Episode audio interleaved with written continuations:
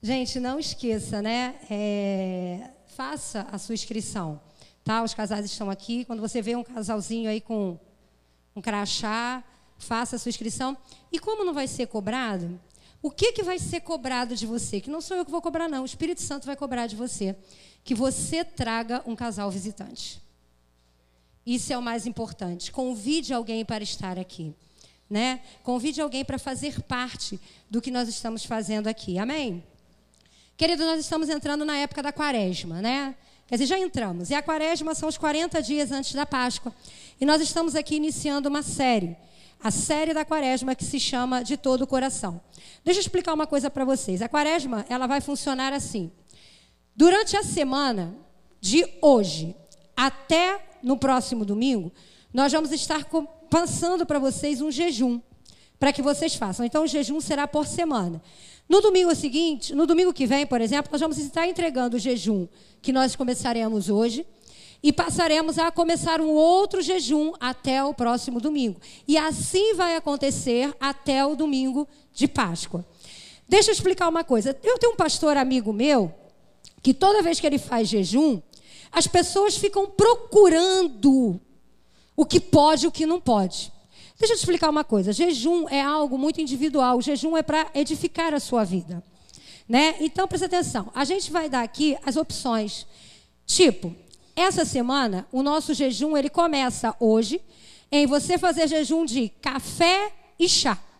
Quem aqui não toma café nem chá, levanta sua mão. Ah, pastor, o que, que eu vou fazer? Você tem duas opções.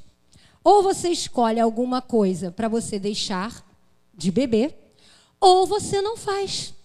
Agora, não fica perguntando para os líderes, mas eu não tomo café, o que, que eu vou fazer? Gente, existem coisas que são lógicas, são óbvias. Né? Se eu não tomo café e eu não tomo chá, e o jejum é líquido, eu vou deixar de fazer alguma, deixar de beber alguma coisa. Ou eu não entro nessa semana né? Porque o grande problema é que as pessoas ficam procurando, mas eu não tomo café, eu não tomo chá, eu vou deixar de tomar o quê? Somos uma igreja inteligente, amém?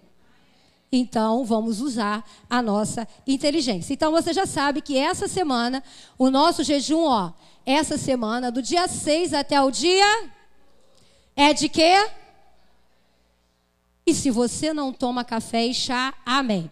Semana que vem, vamos lá, do dia 13 ao dia 19. TV, streaming e o quê? Cadê o pessoal que quer ver o Batman? Pode levantar a mão, gente, eu quero. Ou tu vai essa semana ou semana que vem tu não vai. Aí tu vai ficar vendo os spoilers lá no, no Instagram, vai ficar um negócio corroendo dentro de você. Então aproveita e vai logo essa semana, porque semana que vem tu não vai poder ir. Tá? Vamos lá, próxima semana. Ou não tem? Só as duas primeiras, gente, eu não enxergo. Tem ou não tem? Por favor, alguém fala, porque fazer sinal para mim não vai resolver. Tem? Então, vamos lá. Na, na, na. Ao vivo é assim, gente. Na, o Senhor é. Ah, glória a Deus. Vamos lá. Do dia 20 até o dia 26 é jejum de quê? Pastora, pode pão doce? Pode pão de queijo? Vamos ser uma igreja inteli. Amém. Vamos lá. Do dia 27 até o dia 2, o que, que é? Pastor, eu não como carne vermelha. Hum? Mas aqui tem os carnívoros. Cadê os carnívoros? Digam amém. amém. é uma igreja carnívora, pastor. Glória a Deus. Então já sabe que do dia 27 ao dia 2 sem carne vermelha. Cadê o diácono Sidney? Diácono Sidney. Glória. Vamos lá. Gente, nós, vamos, nós temos que orar para esse computador. Esse computador é abençoado. Acabou? Foi? Não? Gente, está todo mundo. Ninguém está com fome, não, né? Porque, ah, vamos lá. Bom, durante a semana a gente vai colocar isso nas redes sociais, fica melhor para elas, né? É, eu queria que você agora desse um aplauso à mídia dessa igreja, gente. É, porque eu vou dizer uma coisa para vocês. Eles trabalham. Né? E cada vez que a gente inventa alguma coisa, eles estão sempre dispostos, né? Esse vídeo que vocês viram no início, a gente passa a ideia para eles e eles montam tudo. E às vezes vocês não sabem, né? E a gente fala isso, a gente falou isso até para a equipe de casais aqui na sexta-feira. Tem dias que a gente chega para eles e fala assim: ó, eu quero isso, isso isso. Eles, para quando? Para agora. E eles dão um jeito de fazer. Então, é uma equipe muito abençoada. Vamos lá. Do dia 3 ao 19, do dia 3 ao 9 é o quê? Jejum de. O que, que é o jejum de Daniel? Sem nenhuma proteína. Pastor, eu não sei o que é proteína. Vai no Google que ele te explica. Amém? Então é sem proteína. Do dia 10 ao dia 16 é o quê? Sobremesas, doces. Cadê o diácono Sidney? Ai, o formiga da igreja. Amém, diácono? Foi? Foi? Então, e aí no dia 17, a gente vai estar tá encerrando aqui, que é o domingo de Páscoa.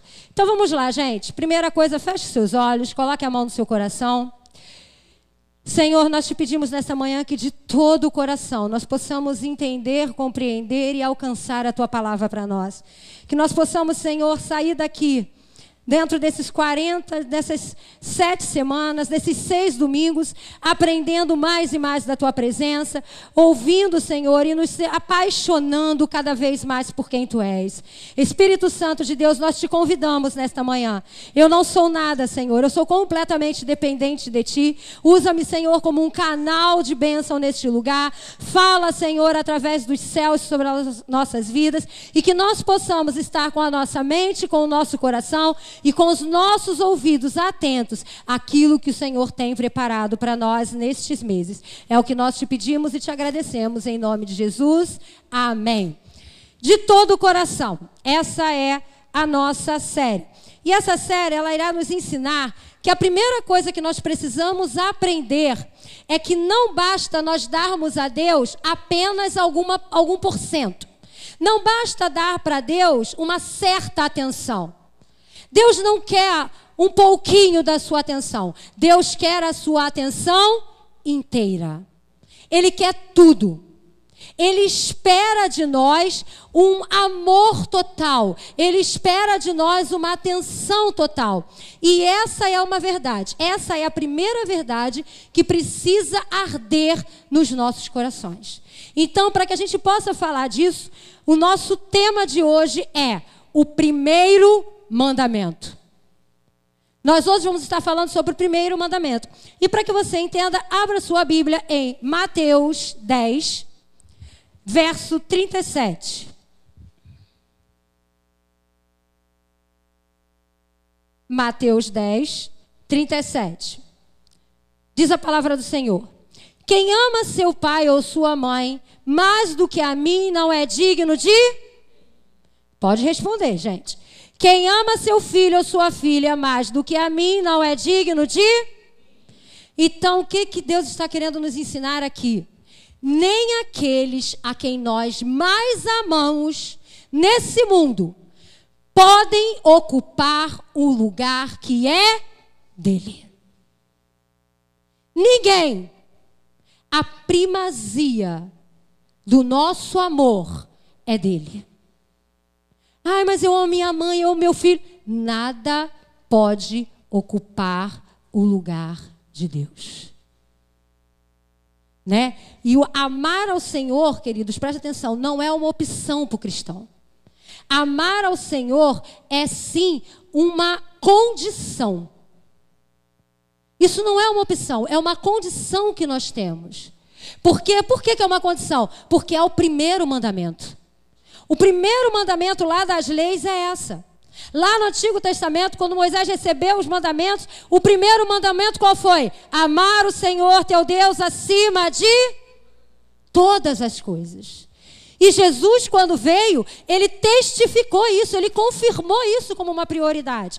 Ele fala lá em Marcos 12, a partir do verso 28, ele diz assim: Aproximando-se dele, um dos escribas que os ouvira discutir e percebendo que lhes havia respondido bem, perguntou-lhe. Perguntaram para Jesus, né? Qual é prime o primeiro de todos os mandamentos? Respondeu Jesus. O primeiro é: Ouve, ó Israel, o Senhor nosso Deus, o único Senhor. E aí ele fala: Amarás, pois, o Senhor teu Deus de todo o teu coração, de toda a tua alma, de todo o teu entendimento e de todas as tuas forças. Ele não diz assim, ó, ama com a tua alma, com o teu entendimento. Não, ele diz de toda a sua alma, de todo o seu entendimento, de toda a sua força. Então não é parcial, é completo, é total.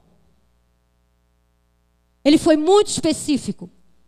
E aí vem o segundo, que é o seguinte: amarás o teu próximo como a ti mesmo. Não há outro mandamento maior do que esse. Então, nada pode ser maior nas nossas vidas do que o amor ao Senhor. Nada. Queridos, eu não estou dizendo com isso que nós não vamos amar os nossos pais, que nós não vamos amar os nossos filhos. Mas nós não podemos inverter o lugar desse amor. Deus tem que estar como primazia. Isso é algo que deve ficar gravado no nosso coração. Primeiro significa um lugar de posição, um lugar de destaque. Também a gente utiliza para indicar influência. Qual é a influência de Deus na sua vida? Qual é a posição de Deus na sua vida? Qual é a posição que ele está ocupando? Segundo o mandamento, ele tem que ser o Hã? primeiro. Qual é a posição dele? Uma coisa que precisa, precisa ficar muito gravada no seu coração. Se você conseguir cumprir o primeiro mandamento, ele vai ter uma grande influência sobre todos os outros. Porque preste atenção, se você ama a Deus acima de tudo, você não vai roubar. Se você ama a Deus acima de tudo, você não vai adulterar. Se Deus é, está em primeiro lugar na sua vida, todos os outros mandamentos, eles vão se tornar mais fáceis para nós cumprirmos. Não é à toa que Jesus colocou isso como o primeiro mandamento. Jesus foi direto no centro do ensino bíblico, que ele fala sobre amor. É o amor. E por quê? Por que o amor? Porque o amor, queridos, é algo extraordinário. Amar é algo extraordinário. Quando Deus nos pede para que nós o amemos primeiro, não é à toa, é porque Deus sabe que só nele está a fonte do amor. Não há como amar o próximo se nós não amarmos a Deus. Porque é Ele quem nos entrega o amor. Ele é a fonte do amor. Eu falei aqui uma vez que para amar os próximos nós precisamos amar a Deus. Por quê? Porque quanto mais perto de Deus, mais nós sentimos o amor dele por nós, mais nós entendemos esse amor e mais nós replicamos esse amor pelo próximo. É por isso que Deus quer e ele exige de nós, e ele pede para nós que nós o amemos em primeiro lugar para que nós possamos sempre estar perto da fonte de amor, uma fonte que é inesgotável. O que, que eu quero dizer com isso? Precisamos do amor de Deus para amar. Porque se nós não tivermos o amor de Deus, o nosso amor não é ágape. Porque o amor de Deus, o amor de Deus para conosco é um amor ágape. Você sabe o que é um amor ágape? É um amor que dá sem nada esperar em troca. E nós, sem estarmos perto dessa fonte, não somos capazes de amar assim. Nós amamos esperando algo. Mas quando nós estamos perto da fonte, nós recebemos desse amor. E aí nós aprendemos a amar desta mesma forma. É por isso que ele diz que, em primeiro lugar, precisamos amar a Deus. Eu li um livro muito interessante, Meu Maior Prazer. E ele fala muito sobre isso. O autor diz assim: a nossa ligação com ele afeta tudo. inclusive todos os outros relacionamentos. Deus é amor e conhecê-lo desperta amor em nós, tanto por ele quanto pelos outros. Quanto mais nos conectamos com Deus e a sua natureza amorosa, melhores amantes seremos para a nossa família, amigos e semelhantes. Quanto mais nos conectamos ao amor de Deus, diferente forma de amar nós vamos ter para passar por aqueles que estão perto de nós. E se nós seguirmos nessa linha de raciocínio, nós vamos entender o seguinte: se eu estou totalmente rendida ao amor de Deus, eu não tenho dificuldade para obedecê-lo. Então, eu não vou desobedecê-lo por medo. Eu não vou desobedecê-lo por religiosidade. Eu não vou desobedecê-lo porque por, por, por medo do, do inferno. Não. Eu não vou desobedecê-lo porque eu o amo. Porque ele é importante para mim. Porque ele é tudo para mim. Não é uma obrigação. Ah, é uma obrigação seguir os mandamentos. Não, eu os sigo porque eu o amo. Queridos, isso não quer dizer que nós não vamos pecar. Porque a Bíblia diz que nós somos. Nós pecamos todos os dias. Né? Nós erramos. Mas esse amor, ele vai ser o combustível para o nosso arrependimento. É esse amor que vai nos levar a um estilo de vida diferente. Precisamos entender isso. Quando é que nós somos transformados? Quando nós entramos para a igreja? Agora eu sou crente, sou transformado. Lê do engano. Nós só somos transformados quando de verdade nós colocamos o amor de Deus em primeiro lugar. O amor de Deus é o que nos transforma. Só assim nós somos verdadeiramente transformados. Essa é a expectativa de Deus. Essa é a expectativa do Espírito Santo. Ele espera de nós isso, um relacionamento com Ele. E Paulo diz lá em 1 Coríntios 16 o seguinte: se alguém não ama o Senhor, seja anátema. E eu fui procurar uma palavra no dicionário bíblico que ficasse mais fácil de explicar o que é anátema. Alguém aqui sabe o que significa anátema? Levanta sua mão. Anátema significa amaldiçoado. E eu tentei buscar uma palavra menos pesada, mas não tem. E Paulo diz assim, ó: se alguém não ama o Senhor, seja amaldiçoado. O que, que significa isso, queridos? A falta de amor ao Senhor nos faz ficar presos num pecado que nos mantém tristes e angustiados. Precisamos entender Hoje nós vivemos um grande momento de uma colheita espiritual. O diabo não consegue mais deter o crescimento da igreja. A igreja está crescendo. Mas o que, que, ele tem feito? Ele tem tentado diluir a grande força do povo de Deus. E qual é a nossa maior força? Amar a Deus acima de todas as coisas. Ele tem nos corrompido nessa prática. Uma prática que é importante e que é a principal questão do Evangelho. Ele tem distorcido isso. Hoje nós temos igrejas, infelizmente, cheias de pessoas que correm atrás da bênção, mas não querem correr atrás do abençoador. Que não entregam e não cultivam o seu amor ao, ao Senhor de todo o coração. Uma geração, igrejas, que quando Deus oferece algo, as igrejas lotam. O que nós precisamos entender é que grandes promessas têm sido liberadas para nós de avivamento. Eu já ouvi milhões de pastores pregando e liberando avivamentos para o Brasil. E nós esperamos por esse avivamento. Quem espera pelo avivamento? Diga amém. Querido, como eu queria um avivamento como o da Rua Azusa. você imagina? Você está andando na rua e as casas estão pegando fogo. Hã? E os bombeiros chegam para apagar e não tem fogo. É avivamento. Eu espero por esses avivamentos. Mas eu espero por esse avivamento, mas para que isso aconteça, a igreja precisa ter uma nova atitude com relação à forma de buscar a Deus.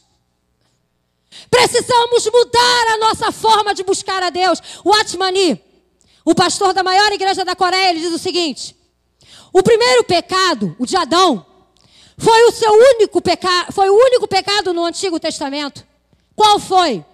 De não amar a Deus. O que, que Adão fez? Tudo que Deus entregou para ele, ele entregou na mão de Satanás. Dando a Satanás liberal o poder sobre a terra. O poder que Deus deu para ele, ele entregou a Satanás. Por quê? Porque ele não entendeu o que o amor do Criador para com ele. Embora ele estivesse todos os dias na presença de Deus, ele não amou a Deus acima de todas as coisas. Quando a serpente, quando a mulher chegou para ele e deu aquela primeira cantada, ele comeu do fruto. Satanás vai estar sempre trazendo um fruto para nós. Mas nós precisamos entender aonde está o teu coração. Quem Deus é. Queridos, muitos tratam a presença de Deus com descaso. Não há interesse pela casa do Senhor, por uma busca na sua face. Mas quando se vê diante de uma situação difícil, ah, aí corre para a igreja, aí corre para os braços do Senhor, aí ora 24 horas por dia. Se duvidar, passa o dia deitado no propósito. Precisa nem cair no poder, não, já deita. Você sabe o que, que significa isso? Isso é fazer da presença de Deus amuleto. É como se Deus fosse um amuleto. Você sabe quem fez isso na Bíblia? A geração de Eli. Uma geração egoísta. Que só corre atrás na hora do caos. Sabe o que aconteceu com eles? De tanto fazerem Deus de amuleto, a presença de Deus saiu da vida deles. Ficou uma geração inteira sem a presença de Deus. Eu não vou ter tempo de falar aqui, mas é só você ler em 1 Samuel. Eles acharam que levar a arca para a guerra ia resolver tudo. E acabaram foi perdendo a arca. Isso causou a morte dos filhos de Eli, de Eli, da sua nora, e fez com que todo aquele povo ficasse uma geração inteira sem a presença de Deus. Queridos, em décadas de experiência pastoral, eu conheci muitas pessoas que não priorizam a presença de Deus. Pessoas que você convida, convida, convida para ir num GV e ele nunca pode. Você convida, convida, convida para ele vir no culto, mas ele nunca pode. Mas quando a corda aperta, a primeira pessoa que ele lembra para ligar é para mim. Ah, pastora, ora por mim. Ah, pastor, ora por mim. Pastor, tem como se eu vir aqui na minha casa? E eu não estou falando de gente que não conhece a Cristo, não, porque de quem não é cristão a gente até espera. Mas eu estou falando de pessoas que são crentes, que são maduras na fé. Crentes que estão diante de Cristo há muito tempo e que fazem isso. Mas porque não tem Deus como prioridade. Mas quando a corda aperta, o negócio fica complicado. Não podemos ser uma geração como a geração de Eli uma geração egoísta, uma geração que só almejava os lucros que Jesus podia dar. Você sabe por que, que Judas morreu? Judas morreu porque ele só se aproximou de Jesus para conseguir a, o lucro que Jesus podia dar para ele. Quando ele percebeu que andar com Jesus era muito mais renunciar do que ganhar, ele vendeu Jesus. Ele vendeu Jesus. Cuidado para que nós não sejamos uma geração de Judas. Só estamos perto de Jesus para alcançar o que ele pode nos dar. Isso leva à morte. Cuidado. Deixa eu te falar uma coisa. Guarde isso no seu coração. Deus não é resolvedor das suas encrencas. Deus, Ele é rei, Ele é o Senhor dos senhores, Ele é o primeiro e o último, Ele é o alfa e o ômega, Ele é o início e o fim, Ele é tudo. E não simplesmente um resolvedor de encrenca. Estou encrencado, corro para Deus, está tudo errado. Queridos, acredite numa coisa: não há nada pior na nossa vida do que perder a presença de Deus. Davi fala isso, Senhor, eu posso perder tudo, mas não me tira da tua presença. Você pode perder tudo, mas não perca a presença de Deus, porque não há coisa pior do que isso. Pode até parecer pesado o que eu vou falar para você, mas deixa eu te dizer uma coisa. Glória a Deus, porque eu não sou conhecida aqui na igreja pela pastora que tem as palavras mais calminhas, né? Nesse ponto é bom. Então, eu me sinto à vontade para falar. Mas deixa eu falar uma coisa para você. Deixar de adorar a Deus como ele merece. Deixar de honrar a Deus como ele merece. Para buscá-lo apenas pelo que ele faz faz da pessoa parecer-se com um seguidor de Satanás. Pastora, é. Sabe por quê, queridos? Quem possui seguidores assim é Satanás. Porque ninguém, ninguém segue Satanás pelo que ele é, porque ele não é um nada. Mas as pessoas seguem a Satanás pelo que ele dá ficam presos a Ele por aquilo que Ele dá. Agora, quando nós seguimos a Jesus, nós não seguimos pelo que Ele dá, nós o seguimos por quem Ele é. É quem Ele é. Ele é o Rei. A grande verdade é que nós precisamos de mais pessoas parecidas com Jó. Jó faz uma declaração tão profunda, tão linda, tão que baseia, que precisava basear mais a nossa vida. Ele diz assim, ó: "Ainda que ele me mate, nele esperarei". Sabe o que, que Jó está dizendo? Não importa o que o Senhor vai fazer comigo. Não importa o que ele vai fazer para mim. O que me importa é quem ele é. Queridos, buscar a pessoa do Espírito Santo deve vir sempre em primeiro lugar face antes das mãos, pés antes dos seus movimentos e sempre o seu coração antes de tudo. É de todo o coração. Davi foi um homem que soube ter esse relacionamento com Deus. A sua vida foi muito mais numa busca por Deus do que pelos livramentos e as bênçãos que Deus dava para ele. A grande preocupação de Davi era adorar a Deus. Ele mostrou para nós e nos ensina uma vida de entrega, uma vida de adoração.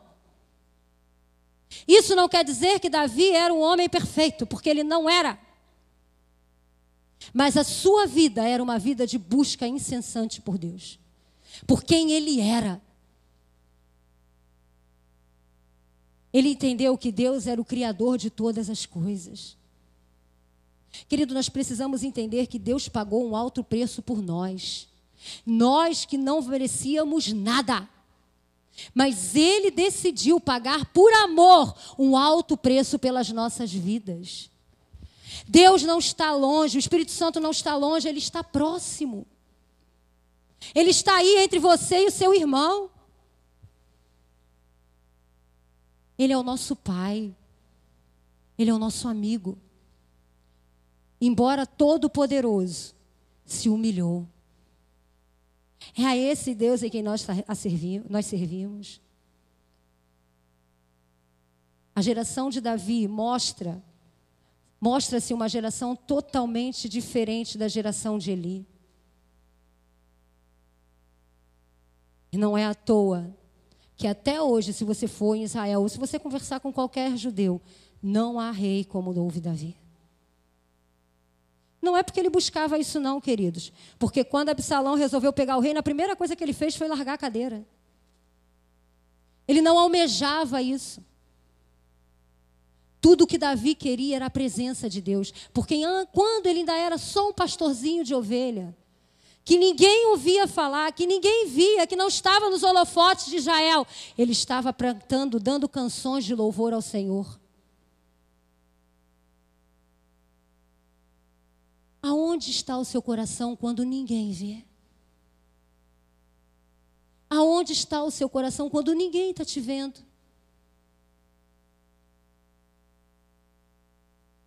Queridos, valorize a presença divina.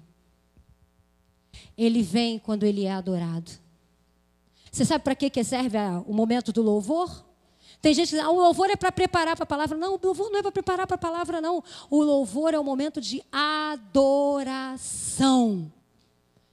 É momento de você esquecer quem está do teu lado, erguer as suas mãos e adorar a Deus, porque Ele é, Ele é o lírio do campo, Ele é a rosa de Saron, Ele é o lírio dos vales, Ele é o Senhor dos senhores. Esse é o teu momento de adoração. É triste ver pessoas na hora da adoração segurando cadeira. Eu entendo que tem louvor que às vezes a gente não conhece. Se não conhece a música, fecha os olhos e entra no som, porque ó, você vai aprender de tanto ela tocar, você vai aprender a letra. Mas não fique preso. Adore, a adoração atrai a presença de Deus. Tanto nas celebrações coletivas, como no seu devocional com Deus, Deus manifesta o poder dele através da nossa adoração. É através da adoração que o poder de Deus vem. A palavra de Deus diz que o louvor liberta, o louvor cura. Isso é o que? Manifestação do poder de Deus. E nós estamos aqui achando que o louvor é para preparar para a palavra. Palavra é palavra, querida, é Deus falando. O louvor é para te preparar, para que você receba o que Ele tem do céu para você. Então se entregue na hora do louvor. Queridos, à medida do que nós nos aproximamos do Senhor em amor, em exaltação, a presença dele vem ao nosso encontro. A presença dele vem. Não tenha dúvida. Quando você se aproxima de Deus, ele se aproxima de você. E para terminar, eu vou ler uma coisa para você enquanto os músicos vêm. Os milagres acontecem quando nós tivermos a presença do Senhor conosco. Ainda que não estejamos necessariamente buscando por eles. Que a partir de hoje e acima de tudo, acima de todos, que o nosso amigo, que o nosso Aba Pai, seja o primeiro no nosso coração. Não se esqueça. Pés antes de movimento, mãos antes de bênção e coração acima de tudo. Ame o Senhor teu Deus de todo o teu coração. De todo o teu coração. Fique de pé nesta manhã.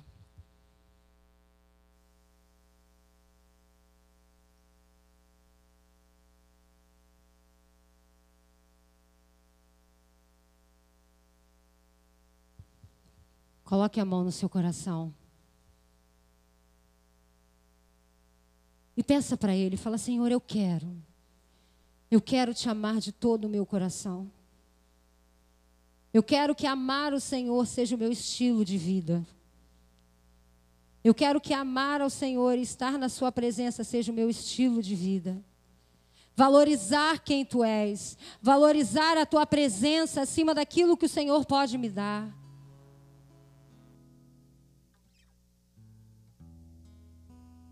Senhor, que nesta manhã nós possamos verdadeiramente valorizar quem o Senhor é nas nossas vidas. Que nós possamos entender e te dar a primazia do nosso coração. Ajuda-nos, Senhor, a não colocar nada acima do Senhor. Nada, Senhor. Que o Senhor sempre venha estar em primeiro lugar nas nossas vidas. Que o Senhor sempre venha estar direcionando as nossas vidas. Oh Espírito Santo, que nós possamos sempre ter o Senhor como nosso amigo.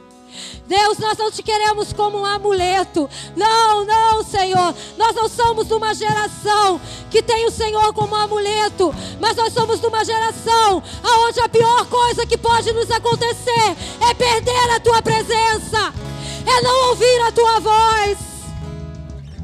Nós não queremos ficar, Senhor, como a época entre Malaquias e Mateus, aonde o Senhor se calou. Não, nós queremos ouvir a tua voz.